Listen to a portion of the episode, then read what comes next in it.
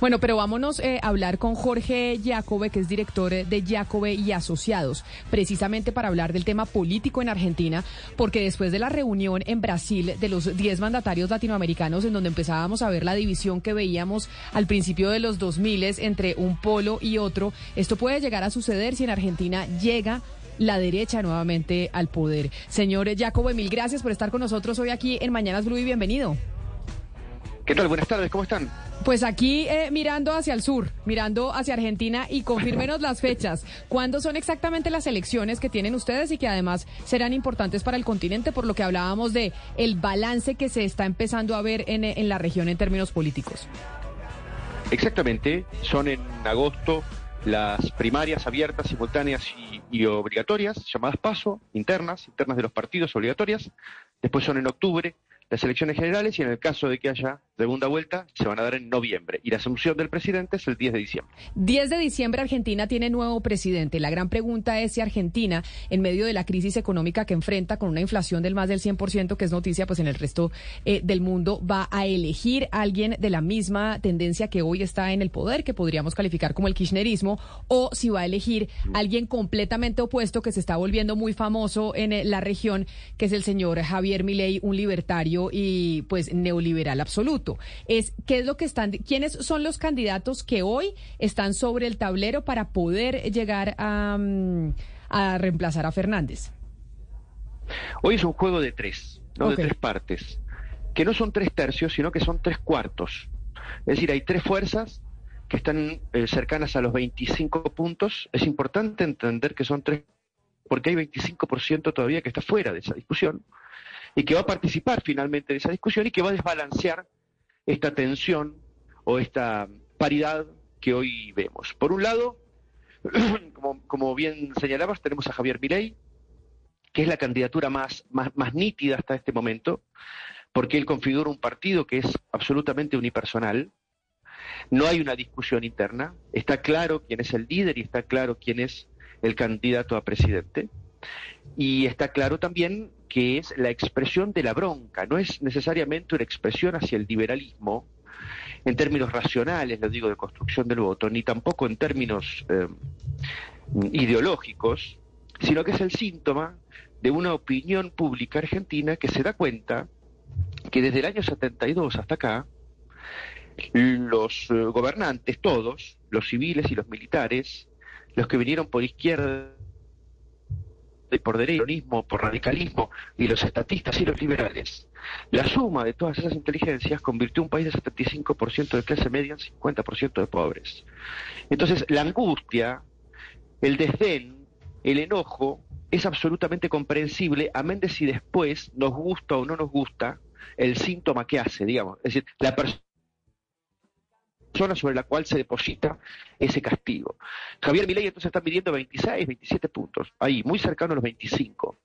Del otro lado tenemos al frente de todos, ¿no? lo que llamamos el quillerismo.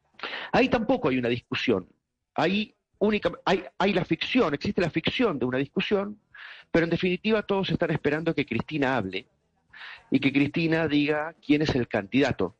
Hay que entender, para comprender ese fenómeno, que Cristina con su público la misma relación que Pavlov tenía con sus perros. Ella suena la campanilla y su público segrega saliva. Es un tipo de liderazgo muy potente, por supuesto. y, es algo, y es algo que no se entiende y tal vez usted no lo puede explicar, que es un poco también lo que sucede aquí eh, con el presidente Gustavo Petro o sucedía en un momento dado con el expresidente Álvaro Uribe, que es lo que nosotros denominamos como el efecto teflón. No importa lo que pase, en los resultados eh, políticos y en los resultados del, eh, del país, estos líderes siguen teniendo seguidores. El kirchnerismo y la situación económica de Argentina es absolutamente nefasta.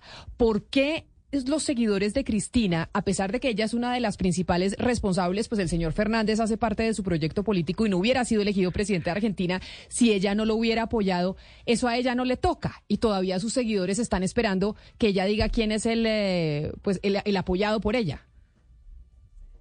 Bueno, lo que no toca es su público duro, ¿no? Su público núcleo.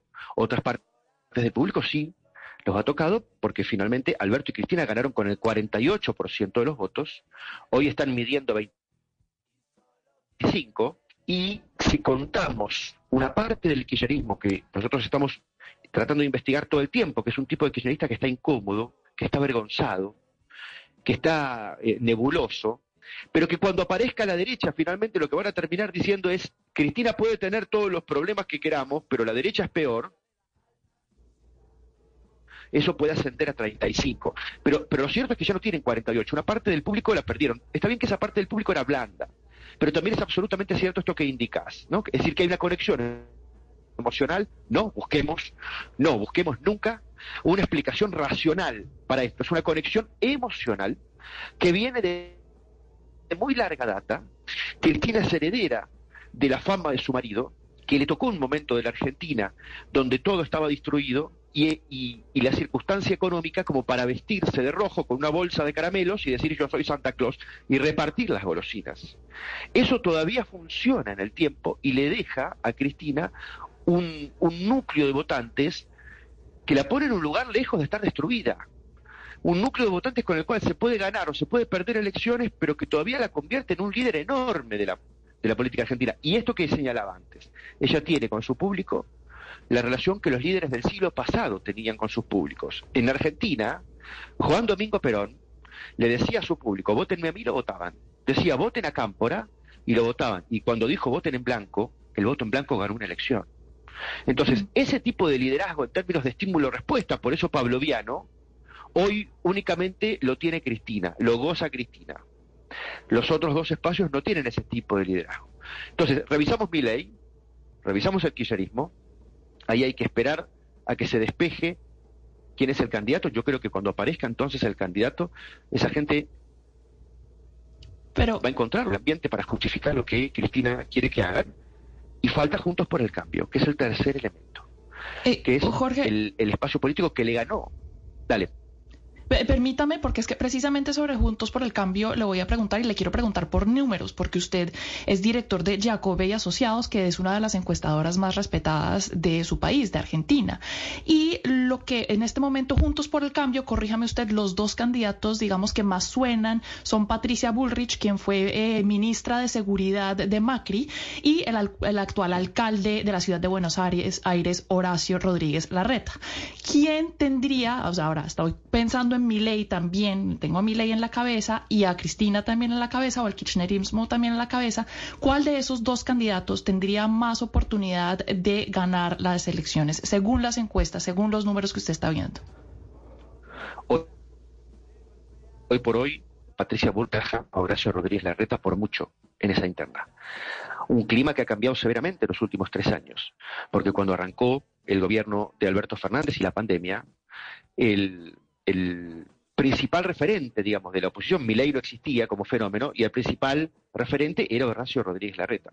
Ahora, cuando el, cuando el clima en la Argentina se puso tan severo, la opinión pública se le rompió tanto el corazón con el, con el kirchnerismo y se vio tan desengañada, lo que empezaron a surgir son las herramientas más en contra del kirchnerismo. Es decir, los opositores en Argentina están buscando el martillo más pesado para pegarle al kirchnerismo. Horacio Rodríguez Larreta representa otro estilo de liderazgo que es mucho más conciliador, que es mucho más volcado hacia la gestión. Hoy por hoy los argentinos lo ven como tibio. Es como si yo te dijera, pensemos cuál es la tarea, cuál es la batalla que tiene que eh, configurar el electorado argentino. Si hay que ir a un desembarco en Normandía, vos como liderazgo vas a buscar a Patton o vas a buscar a Montgomery. No te sirve el Mahatma Gandhi. Bueno, los argentinos están en ese momento. Creen que para frenar a Cristina, que es un titán de la política argentina, hay que ponerle enfrente algo de la misma talla.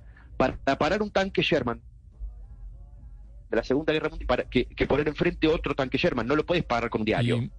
Eso es lo que está pasando ahora. Y, y, Jorge, bueno, lo que terminaría de romper la historia de la política argentina sería una victoria de Milei. Imagínese, estamos nosotros hablando de eso, pero pensando, por ejemplo, en un escenario soñado para la gente que va a votar por él, según los números que usted tiene, ¿cuál es el escenario en el que Milei tendría más opciones de ganar eh, si llegase a pasar una segunda vuelta? ¿Contra qué candidato aumentarían sus opciones de, de ser presidente? Contra el kirchnerismo si fuera a segunda vuelta contra el kirchnerismo... ¿Y contra quién de todos? Tendría muchísimo... Contra cualquiera, insisto. Lo que Cristina diga, no importa, el, el, el, el candidato del kirchnerismo kirchnerismo siempre se aunque sea sujeto explícito o aunque sea sujeto tácito. ¿Ok? Siempre es Cristina. ¿Y es factible que eso pase? Es o sea, en los números, en las encuestas que ustedes están haciendo, junio, julio, agosto, septiembre, faltan tres meses, ¿no? Tres, cuatro meses más o menos para, para esa elección.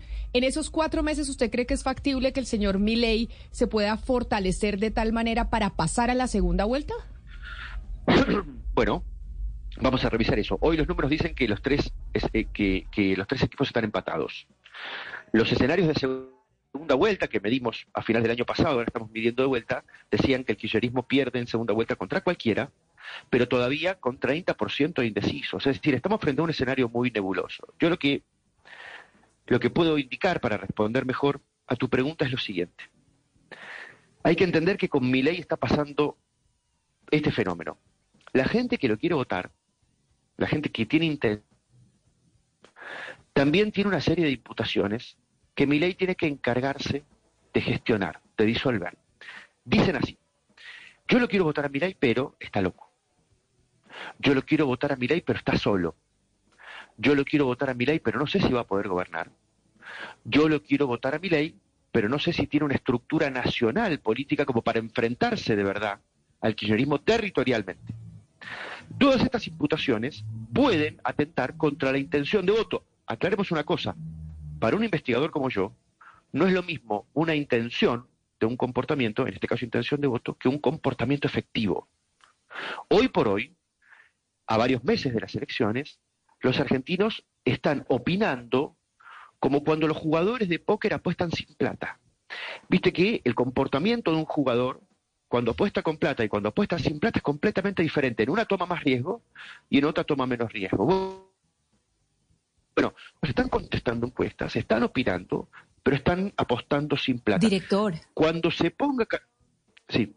Sí, director Jacob, pero en, ese sentido, claro, estamos todavía faltan unos meses, pero hay eh, un panorama internacional muy interesante, por ejemplo, eh, con la izquierda, lo que está pasando con la izquierda en Latinoamérica, y, y yo quisiera preguntarle eh, pues eh, seguro que usted ha investigado qué tan sensible o qué tanto afecta, se deja afectar el electorado argentino por ese panorama internacional, por, por lo que pasa en distintas elecciones, por las reuniones que hay, por, por resultados electorales, etcétera.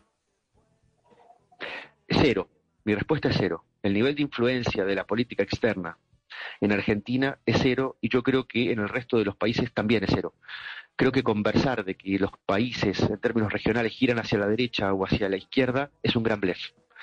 Me parece que las, mm, todas las, las eh, democracias liberales han sobrevendido sus promesas, sobre todo cuando les tocó quedarse solas en el conflicto mundial frente al hundimiento de otro tipo de ideologías, sobrevendieron sus promesas, de alguna manera le rompieron el a, las distintas opiniones públicas que se vieron ofendidas y entonces cada sociedad genera sus síntomas de disgusto por izquierda o por derecha, indistintamente. Ustedes hablaban de España antes de empezar la nota conmigo, y España frente a la ofensa que produjo respecto de su sociedad, generó un síntoma por izquierda y generó un síntoma por derecha, los dos casi a la vez. No importa, cuando la sociedad quiere castigar a los que están sentados por el poder, en, el poder, genera un martillo. Si ese martillo dice Estado grande o Estado chico, es una discusión absolutamente de segundo orden. Pues vamos a ver qué pasa en las elecciones argentinas. Como lo decía yo al principio, eh, señor Jacobe, eh, varios países importantes entran en elecciones, importantes para nosotros, España, Argentina, y nosotros tenemos elecciones regionales en octubre.